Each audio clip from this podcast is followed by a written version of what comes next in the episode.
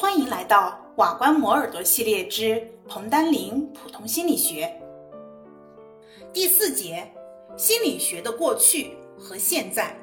第一，现代心理学产生的历史背景。心理学是一门古老而又年轻的科学。在心理学独立成为一门科学以前，有关知识、观念、心、心灵、意识、欲望和人性等等的心理学问题，一直是古代哲学家、教育学家、文学艺术家和医生们共同关注的问题。在欧洲，心理学的历史可以追溯到古希腊柏拉图、亚里士多德那个时代。亚里士多德呢，是一位学问渊博的哲学家，对灵魂的实质、灵魂与肉体的关系、灵魂的种类与功能等等问题，从理论上进行了探讨。他的著作《论灵魂》是历史上第一部论述各种心理现象的著作。亚里士多德把心理功能分为认知功能和动球功能，在他看来。认知功能有感觉、意象、记忆、思维等等，外物作用于各种不同的感官，产生感觉和感觉意象。简括的意象就构成了经验，从经验抽出概念，构成原理，这就是思维。在感觉与思维之间，意象具有重要的作用。他说，灵魂不能无意象而思维，那么思维所用的概念就是由意象产生的。这是他所讲到的认知功能。第二个部分呢，就是动球功能了。动球功能包括了情感、欲望、意志、动作等等过程。自由而不受阻碍的活动会产生愉快的情感，那么这种情感呢，就有积极的作用。相反，活动受到阻碍将引起不愉快的情感，它的作用是消极的。亚里士多德的这些思想影响到后来心理学的发展。对当代的心理学思潮也有重要的影响。这个地方我们需要记住：第一个，他的著作《论灵魂》是历史上第一部论述各种心理现象的著作。他把心理功能分成了认知功能和动求功能。好，我们继续。心理学呢，在十九世纪末成为了一门独立的科学。现代心理学的诞生和发展，它是有两个重要的历史渊源的。第一个就是我们近代哲学的影响。近代哲学呢，它是指的十七到十九世纪欧洲各国的哲学，其中主要就是说的法国十七世纪的唯理论和英国十七到十八世纪的经验论。唯理论的著名代表就是十七世纪法国著名的哲学家、杰出的自然科学家笛卡尔。笛卡尔只相信理性的真实性。他认为只有理性才是真理的唯一尺度，后人呢就称他的这个哲学叫做唯理论哲学。在我们身心关系的问题上面，他承认灵魂和身体有密切的关系，认为呢某一些心理现象，比如说感知觉、想象、某一些情绪活动，它都是离不开身体的活动的。笛卡尔呢就把人体和动物去看作一部自动的机器。他们的活动受到力学规律的支配。他还用反射概念去解释动物的行为和人的某些无意识的简单行为，但他认为用身体的原因不足以解释全部的心理活动。为了引起心理活动，还必须要有灵魂参加。这样，笛卡尔就把统一的心理现象分成了两个方面，其中一方面依赖于身体组织。而另一方面，独立于身体组织之外，因而陷入了二元论。笛卡尔呢，他还相信天赋观念，也就是说，人他的某些观念，它不是由经验产生的，而是人的先天组织所赋予的。另外，笛卡尔关于身心关系的思想，推动了对动物和人的解剖学和生理学的研究，这对现代心理学的诞生是有直接的影响的。他对理性和天赋观念的重视，也影响到我们现代心理学的理论发展。第二个呢，就是经验论。经验论呢，起源于英国哲学家霍布斯和洛克，前者被认为是经验论的先驱，后者被认为是经验论的奠基人。洛克呢，他是反对笛卡尔的天赋观念说的，在他看来，人的心灵最初它就像一张白纸，没有任何的观念。一切知识和观念，它都是从后天经验当中获得的。洛克把经验分成了外部经验和内部经验两种。外部经验就是感觉，它的源泉是客观的物质世界，物质世界的属性或特性作用于外部感官，因而产生外部经验。那么内部经验呢？其实就是反省，它就是我们对自己的内部活动，比如说对思维、意愿、爱憎等等的观察。洛克的思想呢，同样具有明显的矛盾，他摇摆在唯物主义和唯心主义之间。因为洛克他重视外部经验，承认客观的物理世界是外部感觉的源泉，这个是唯物的。但他同时又承认反省和外部感觉一样是观念的独立源泉。他的思想又摇摆到了唯心主义去了。十八世纪英国经验论呢，就循着两个独立的方向继续发展了。英国哲学家哈特莱和法国哲学家孔迪亚克。发展了洛克思想当中的唯物主义方面，他们强调感觉在认识世界当中的作用，并且认为感觉的源泉就是客观世界。那么，英国哲学家贝克莱和休谟则继承和发展了洛克思想当中的唯心主义方面。贝克莱呢，他只承认感知觉经验的实在性，是否认客观世界的存在。他的一句名言就是“存在就是被感知”。在他看来，不仅观念是感觉的复合，而且物体也是感觉的复合。离开了感知觉经验，离开了感知的主体，物体以及它们的种种性质也就不存在了。那么，英国的经验论呢，就是在这两种观念之下不断的的发展。它演变到十八、十九世纪的时候，就形成了联想主义的思潮，代表人物就有詹姆斯·穆勒、约翰·穆勒、培因等等。他们把联想的原则就看作全部心理活动的解释原则，人的一切复杂的观念都是由简单观念借助联想逐渐形成的。比如说，砖头的观念就借助联想形成了墙的观念。人的心理大厦呢，就是由我们观念按照这种原则去建构起来的。哲学上面，唯理论与经验论的斗争就一直持续到了现代，并表现在现代心理学各种理论派别的斗争当中。我们在前面讲过，在个体心理发展的问题上，存在着遗传决定论和环境决定论的争论。那么，这种争论实际上就反映了唯理论与经验论的斗争。同样的。联想主义对现代学习、记忆、思维的理论也产生了深远的影响。巴甫洛夫的条件反射学说、华生的行为主义都直接受到了联想主义的影响。二十世纪八十年代中期产生的新连结主义也和联想主义有着密切的关系。除了近代哲学的影响，我们还有实验生理学的影响。第二个部分，实验生理学的影响。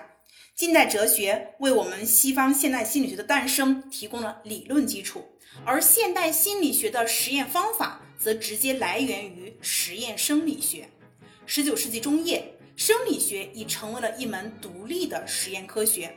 生理学的发展，特别是神经系统生理学和感官生理学的发展，对心理学走上独立发展的道路产生了重要的影响。一八一一年，英国人博尔和法国人马荣蒂首次发现了脊髓运动神经与感觉神经的区别。一八四零年，德国人雷蒙德他发现了神经冲动的电现象。一八五零年，德国著名科学家赫尔姆霍兹用青蛙的运动神经测量了神经的传导速度。这项研究为在生理学和心理学当中应用反应时的测量方法。奠定了基础。一八六一年，法国医生布洛克从尸体解剖当中发现，严重的失语症与左侧额叶部分组织的病变有关，从而确定了语言运动区，也叫做布洛卡区的位置。一八六九年，英国神经学家杰克逊提出了大脑皮层的基本机能界限：中央沟前负责运动，中央沟后负责感觉。到一八七零年，德国生理学家弗里茨与希兹，他用电刺激法研究了大脑的功能，发现动物的运动性行为是由大脑额叶的某些区域支配的。这些研究不仅加深了人们对大脑机能分区的认识，而且对研究心理现象和行为的生理机制开辟了广阔的前景。这个时期，生理学家和物理学家在感官生理学方面的一系列的重要发现，也为心理学用实验方法研究感知觉问题奠定了基础。第二个部分，十九世纪末二十世纪初的重要心理学派别。一八七九年，德国著名心理学家冯特，他在德国莱比锡大学创建了第一个心理学实验室。开始对心理现象进行系统的实验室研究，在心理学史上，人们把这个实验室的建立看成是心理学脱离哲学的怀抱，走上独立发展道路的标志。从十九世纪末到二十世纪二三十年代，是心理学派别林立的时期。在心理学独立之初，心理学家们在构建理论体系时存在着尖锐的分歧。第一个派别。构造主义，构造主义的奠基人是冯特，著名的代表人物有铁琴纳。这个学派主张心理学应该研究人们的直接经验，也就是说要研究意识，并把人的经验分成了感觉、表象和情感三种元素。感觉是知觉的元素，表象是观念的元素，而情感是情绪的元素。所有复杂的心理现象都是由这些元素构成的。在研究方法上，构造主义重视内省，这是一种自我观察的方法，但主张将内省与实验的方法结合起来。在他们看来，了解人们的直接经验要依靠实验过程当中被试对自己经验的观察和描述。这是第一个构造主义。我们同学们要记住，构造主义主要是研究意识。第二个。机能主义，机能主义的创始人呢是美国著名心理学家詹姆斯，他的代表人物还有杜威和安吉尔等等一系列的人物。机能主义也主张研究意识，但是他们不把意识看成是个别心理元素的集合，而看成是川流不息的过程。在他们看来，意识是个人的、永远变化的、连续的和有选择性的，所以他们有一个词叫做意识流。意识的作用呢，就是让我们有机体去适应环境。如果我们说啊，构造主义强调意识的构成成分，那么机能主义呢，就强调的是我们意识的作用跟功能。以思维为例，构造主义关心的是什么是思维，而机能主义则关心我们思维在人类适应行为当中的一些作用。机能主义的这一个特点，就推动了美国心理学面向实际生活的进程。二十世纪以来，美国心理学一直比较重视心理学在教育领域和其他领域的应用，这呢和我们机能主义的思潮是完全分不开的。这就是我们的机能主义。第三个，行为主义。十九世纪末二十世纪初，正当构造主义和机能主义在一系列问题上面发生激烈争论的时候，美国心理学界出现了另一种思潮，叫做行为主义。一九一三年，美国心理学家华生发表了《在行为主义者看来的心理学》这本书，宣告了行为主义的诞生。行为主义呢有两个重要的特点，第一个，它反对研究意识。主张心理学应该研究行为。第二，反对内省，主张我们应该用实验的方法。那么在华生看来，意识你是看不见摸不着的，因而你没有办法对它进行客观的研究。心理学的研究对象不应该是意识，而应该是可以观察的事件，也就是我们说的行为。华生呢曾经说过。在一本心理学书中，你永远不使用意识、心理状态、心理内容、意志、意向以及诸如此类的名称是完全可能的。它可以用刺激和反应的字眼，用习惯的形成、习惯的整合以及诸如此类的字眼来加以实现。行为主义呢，它还主张环境决定论，就认为个体的行为完全是由环境控制和决定的。行为主义的产生，在世界各国心理学界产生了很大的反省。行为主义强调要用客观方法去研究可以观察的行为，这对心理学走上科学的道路是有积极的作用的。但是由于他的主张过于极端，他不研究心理的内部结构和过程，否定研究意识的重要性，因而限制了心理学的健康发展。这是第三个学派。第四个学派呢是格式塔心理学。在美国出现行为主义的同时，德国也涌现出了另一个心理学派别，就是格式塔心理学。格式塔心理学的创始人呢有韦特海默、科勒和考夫卡。格式塔心理学和行为主义，它都批判传统心理学，也就是都批判构造主义和机能主义。但在一系列的基本问题上，两派它又有着截然不同的之处。格式塔呢，它在德文当中意味着叫做整体，它代表了这个学派的一个基本的主张和宗旨。格式塔心理学反对把意识分析为元素。而强调心理应该是作为一个整体、一种组织，这是和构造主义、行为主义大相径庭的。格式塔心理学他就觉得，整体你不能还原为各个部分、各个元素的总和，部分你加起来也不等于全体，你整体是先于部分而存在的，并且会制约着部分的性质和意义。比如说，一首乐曲，你包含了许多的音符。但它不是各个音符的简单结合，因为一些相同的音符可以组成不同的乐曲，甚至可能成为噪音。因此，你分析个别音符的性质，并不能了解整个乐曲的特点。格式塔心理学呢，它就很重视我们心理学的实验，在我们知觉、学习、思维等等方面，它开展了大量的实验研究。这些研究资料至今仍是我们心理学的重要财富。这就是第四个格式塔心理学，它又叫做完形心理学。大家要记住，它最重要的就是整体。第五个学派精神分析学派，这个呢是由奥地利维也纳精神病医生弗洛伊德创立的一个学派，他的理论主要来源于治疗精神病的临床实践经验。如果说啊。构造主义、机能主义和格式塔心理学，它重视意识经验的研究；行为主义呢，重视正常行为的分析。那么，精神分析学派，它就则更加重视异常行为的分析，并且强调心理学应该研究无意识现象。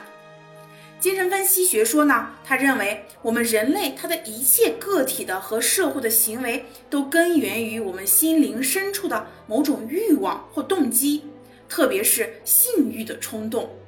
欲望呢，它以无意识的形式支配人，并且表现在人正常和异常的行为当中。欲望或者是动机，它受到压抑，是导致精神疾病的重要原因。所谓精神分析，就说的是一种临床技术，它通过释梦和自由联想等等手段，发现病人潜在的一系列的动机，让他的精神宣泄，从而达到治疗疾病的目的。精神分析学派呢，它重视动机的研究和无意识现象的研究，这个是它的贡献，但是它过分强调了无意识的作用。并且把它与意识的作用对立起来。它的早期理论具有泛性欲主义的这种特点，就把性欲夸大为支配人类一切行为的动机，这些都是错误的。总之呢，十九世纪末二十世纪初，各派心理学在研究对象、研究领域和方法，以及对心理现象的理解等等方面，它都存在巨大的分歧。在心理学作为独立科学的早期发展当中，由于某些新的事实在旧的理论体系当中不能得到正确的解释，因而我产生了对新的理论的需要，这就导致了新的思潮和新的学派的产生。历史事实告诉我们啊，每一个新的学派，它都从一个侧面丰富和发展了心理学的宝库。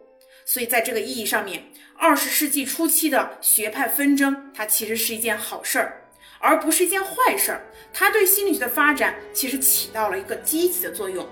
但是另一个方面，由于这些学派它的理论基础是形形色色的现代哲学，学派间的争论呢，就常常表现了他们在哲学思想上的混乱。此外呢，心理学家形而上学的思想方法，然后他们是爱用一种片面性去反对另一种片面性，也加剧了各派间的门户之间的对峙和分道扬镳的局面呢，就缓和了下来，而学科当中的整合趋势逐渐加强。我们把这种能够影响学科发展方向的研究范式叫做研究取向。那么下面呢，我们就简要介绍当代心理学的一些重要的研究取向。第一个，生理心理学的研究取向，用生理心理学的观点和方法研究心理现象和行为，是当代心理学的一个重要的研究取向。采用这种取向的心理学家关心心理与行为的生物学基础，把生理学看成是描述和解释心理功能的基本手段，认为我们所有的高级功能，比如说知觉、记忆、语言、思维等等的，它都和生理功能，特别是脑的功能是有密切关系的。那么要研究的问题，它主要有几个部分：第一，脑跟心理的关系。也就是说，不同的心理功能，它是由哪一些脑区或者说神经网络来完成的呢？它们之间的关系又是怎么样子的呢？这第一个问题。第二个问题，心理免疫学，也就是人他的思想和情感与身体健康他们之间的一个关系。第三个，遗传在行为当中的作用，这就是他想要研究的三个问题。那么，生理心理学它的研究方法有哪一些呢？它主要有临床法、局部切除法、电刺激法、生物化学法和脑成像法。近年以来呢，各种脑成像技术广泛应用于认知神经科学的研究，对探讨视觉、听觉等等基本认知过程和语言、情绪等等的高级心理过程的脑机制，它发挥了巨大的作用。这是第一个取向。第二个取向呢是行为主义的研究取向了。二十世纪三四十年代，在行为主义的阵营当中，相继出现了以斯金纳和托尔曼为代表的新行为主义。他们在传统的刺激反应模式的基础上，提出了中介变量的概念，认为在刺激和反应之间存在某些内在的心理过程，比如说认知地图、目标等等的。二十世纪五十年代以后，行为主义作为一个学派几乎销声匿迹，但作为一种研究取向，它仍活跃在心理学的某些应用研究领域当中。比如说，斯金纳他就基于动物的研究提出了程序学习系统。他认为，我们应该将学习材料分解成一些小的片段，并且按照顺序逐步的学习这些材料。对学习结果给予及时的强化，在成功的学会了一个片段之后，我们再继续学习下一个片段。按照这种方法呢，个体就能成功的学习到某种知识，形成某种行为。在二十世纪六十年代，程序学习呢曾经风行一时。之后，由于我们计算机的这种普及，程序学习的思想和计算机教学结合在了一起。就成为了个体学习的一种有效途径。在行为主义的影响下，行为治疗或行为改善技术也得到了迅速的发展。这种技术呢，可以帮助我们改变或消除不需要的行为或不适应的行为，代之以需要的或适应的行为。行为主义呢，还推动了我们生物反馈技术的研究，出现了各种生物反馈仪，借助这种仪器。可以通过训练让个体自行控制自己的身体，比如说心率、血压、体温等等。如果一个人他的血压太高，他可以通过放松训练让自己的血压一点一点的降下来，最后达到控制血压、缓解和治疗高血压的目的。这就是第二个取向——行为主义。第三个取向是精神分析的研究取向。早期的精神分析理论呢，如弗洛伊德的理论，它就像是我们行为主义的理论一样，遭到了来自各个方面的一些批评。但是，精神分析的研究取向仍然存在于心理学的某些研究领域当中。二十世纪三十年代以后，一批后弗洛伊德者，比如说安娜·弗洛伊德、克莱恩、埃里克森等等的，他们呢就将精神分析的理论应用于动机和人格的研究。和弗洛伊德不同的是，后弗洛伊德主义者他们更关心儿童和青少年人格的正常发展，而不是像弗洛伊德那样主要以精神异常的成年人为研究对象。他们强调意识和自我的重要性，而不像弗洛伊德那样只重视无意识的研究。他们把青年期看成是利比多活动的高潮时期，而不像弗洛伊德那样过分强调利比多在儿童时期的作用。这就是第三个精神分析取向。第四个，认知心理学的研究取向。二十世纪五十年代末六十年代初，心理学界涌现了一股研究认知过程的潮流。在知觉、记忆、言语和问题解决等等领域当中，出现了一些新的理论。这些理论呢，把人看成是信息加工者，一种具有丰富的内在资源，并能利用这些资源与周围环境发生相互作用的积极的有机体。那么，在这些理论看来，环境的因素它不再是说明行为的最突出的因素了。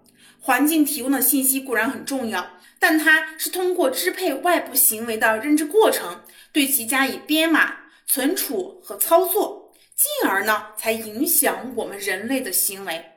一九六七年，美国心理学家奈塞尔他发表了《认知心理学》一书，书中呢就指出来，认知他说的其实是当我们的感觉输入受到了转换、简约、加工、存储。提取和使用的全部过程。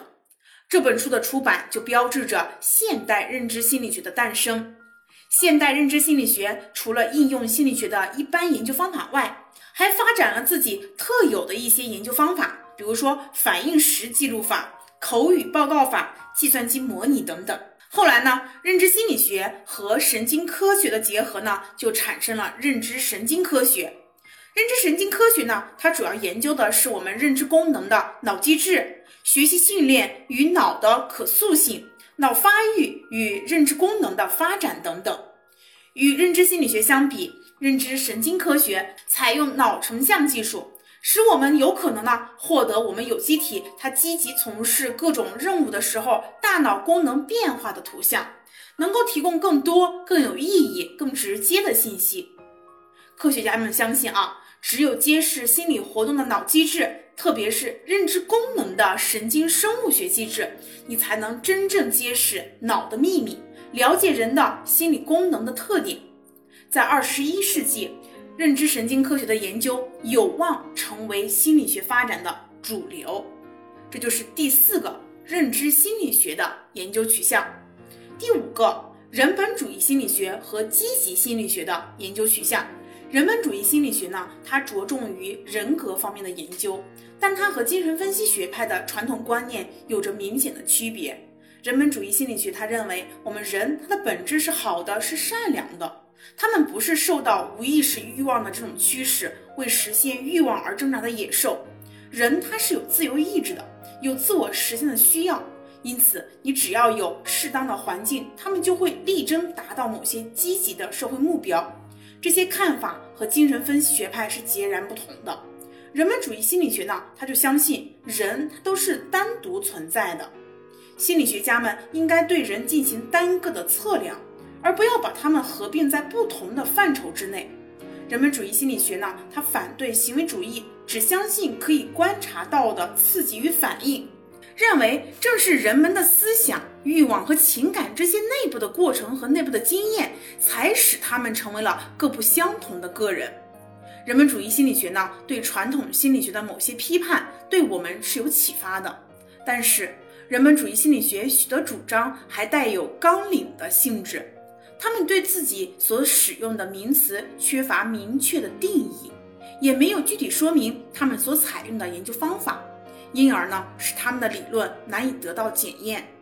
近年以来，在人本主义心理学的基础上，一些心理学家进一步提出了积极心理学的主张。在他们看来，心理学应该关注个体和团体的积极因素，比如说积极人格、积极情感、积极的社会组织系统等等。心理学的目标应该是促进个体的发展。以及社会的繁荣和幸福，并且要去预防一些问题的产生。那么在研究方法上面，他不仅接受了人本主义心理学的现象学方法，也接受了实验心理学的实证研究方法，因而呢，他比人本主义心理学更前进了一步。这是第五个人本主义心理学和积极心理学的研究取向。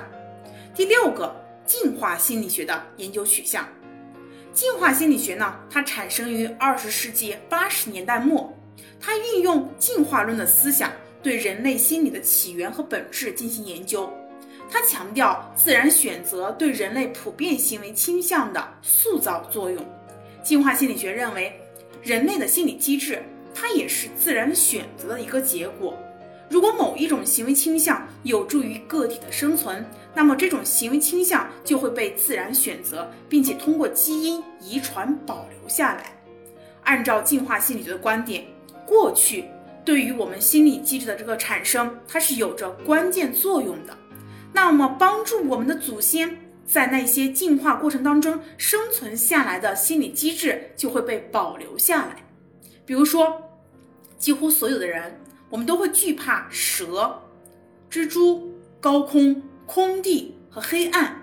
全世界不同国家的婴儿在八到二十四个月内，我们都会对陌生人产生恐惧。这就是因为他们的祖先会避开这些让其产生恐惧的事物，而相应的逃避反应对可能发生的潜在危险起到了防御的作用，就增加了生存的可能性。巴斯等人呢，就在对人类的择偶观念进行了跨文化研究的时候，他也发现，在选择配偶的时候，男性他都倾向于选择年轻健康的女性。而女性呢，都偏好选择社会经济地位高、勤奋进取的男性，这就是因为年轻健康的女性具有更大的生育潜能，而男性的经济地位和性格特质暗示了你是可以供养和保护家庭以及子女的能力。在人类进化的早期，这种选择倾向有利于个体基因的传播。而不能适应环境的基因呢，就将逐渐在人类的基因库当中消失。以上呢，就是我们讲到的当代心理学的六种研究取向。第四个部分是中国心理学的发展道路。中国呢，是一个有五千年文明历史的国家，在世界科学技术发展史当中，它发挥了重要的作用。但是由于东西方文化的差异，不同学科的具体发展历史，它是不一样的。这里我们简要介绍一下中国心理学的发展道路，并从历史发展当中汲取某些必要的经验教训。第一个，中国古代心理学思想的发展和西方古代不一样啊。我们中国古代它没有心理学的专著，但是有着丰富的心理学的思想。这些思想呢，散见在许多哲学家、思想家和教育家的著作当中。在中国先秦时代，儒、墨、道、法各个派别的著名思想家们，比如说孔丘、墨子、孟子、荀子，他们都讨论过天人关系、人兽关系、身心关系、人性的本质以及发展以及知行关系等等，提出过一些重要的心理学思想。比如说荀子，他在《天论》当中就提出了形聚而神生。认为我们精神现象它是依赖于形体而存在的，他主张人性本恶，其善者为也，就充分肯定了环境和教育在人性改变当中的作用。荀子呢还称好恶喜怒哀乐谓之情，哎，这个时候他其实就已经对人的情绪进行了分类。那么墨子呢主张知皆也。认为呢，我们人他的感知觉就是感官接触外物的一个结果，并区分了五路，也就是说，它区分了五种不同的感觉。那么到了秦汉和魏晋南北朝时期呢，中国心理学思想的发展呢，就继续围绕着天人关系和神形关系而展开。在这个时期，董仲舒他就站在唯心主义的立场上，提出了天人感应的思想。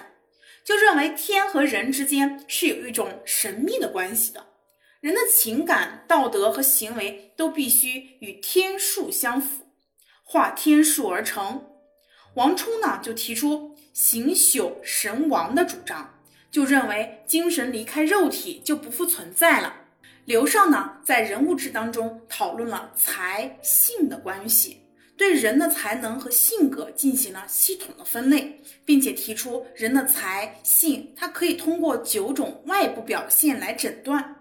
那么到了唐代，就是我国封建社会的一个鼎盛时期。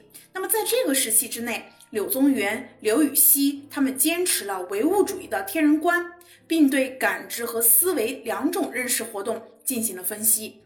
韩愈呢，他继承了董仲舒的性三品说，就认为性它是与生俱来的。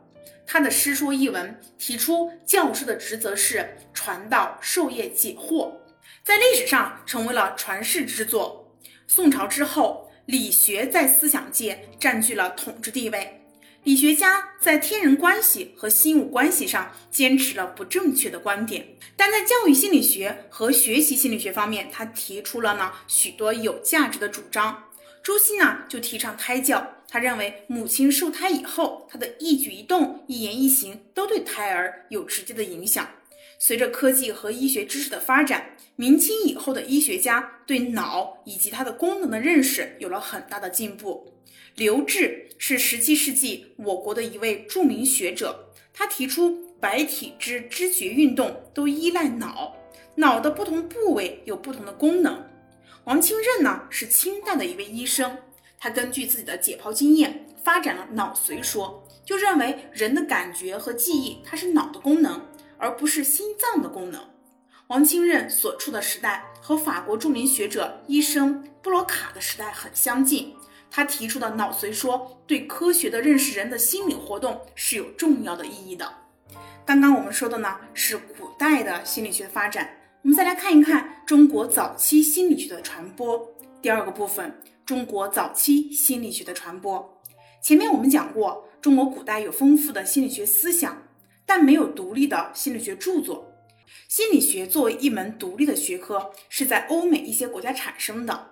心理学的在中国的传播呢，它始于明末耶稣会传教士他们传过的一些书籍。一八四零年鸦片战争以后，留美学者严永金出任了上海圣约翰书院的院长，开设了心理学的课程，并且于一八八九年出版了译著《心灵哲学》一书。一九零七年，王国维的译著《心理学》出版，这本书呢是丹麦心理学家霍普夫丁的著作。在这个时期内，一批留美和留日的中国学者对传播心理学起到了重要的桥梁作用。中国现代心理学的开创始于1917年，它的标志是北京大学首次建立了心理学实验室。1918年，陈大奇出版了《心理学大纲》一书。1920年，南京高等师范学校，也就是现在的东南大学，它建立了中国第一个心理学系。一九二一年，中华心理学会在南京正式成立。一九二二年，中国第一种心理学杂志《心理》由张耀祥编辑出版。这一切标志着中国有了自己的心理学组织，并且开始培养心理学的人才。二十世纪二三十年代，心理学在中国有所发展，现代心理学的许多理论流派开始通过归国的中国学者被介绍到中国来。一些在海外学习的中国留学生开始了一些重要的实验研究，比如说哺乳动物和鸟类胚胎行为的发生和发展的研究，就是郭任远在做的一些研究等等的。那么到了二十世纪三十年代以后，中国心理学的发展就进入了停滞时期。第三个就是中国现代心理学的发展。中华人民共和国成立，它标志着中国的心理学进入了一个新的时期。几十年以来呢，中国心理学就走过了一条曲折的发展道路。中华人民共和国成立初期，随着社会政治和经济的变革，心理学面临着改造的任务。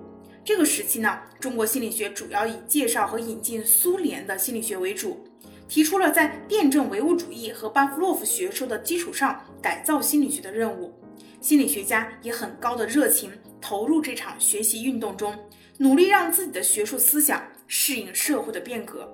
在这个时期，心理学有所发展，主要表现在于恢复了中国心理学会的活动。学校经过院系调整，在北京大学哲学系建立了心理学专业，在北京师范大学开办了一系列心理学高级研讨班。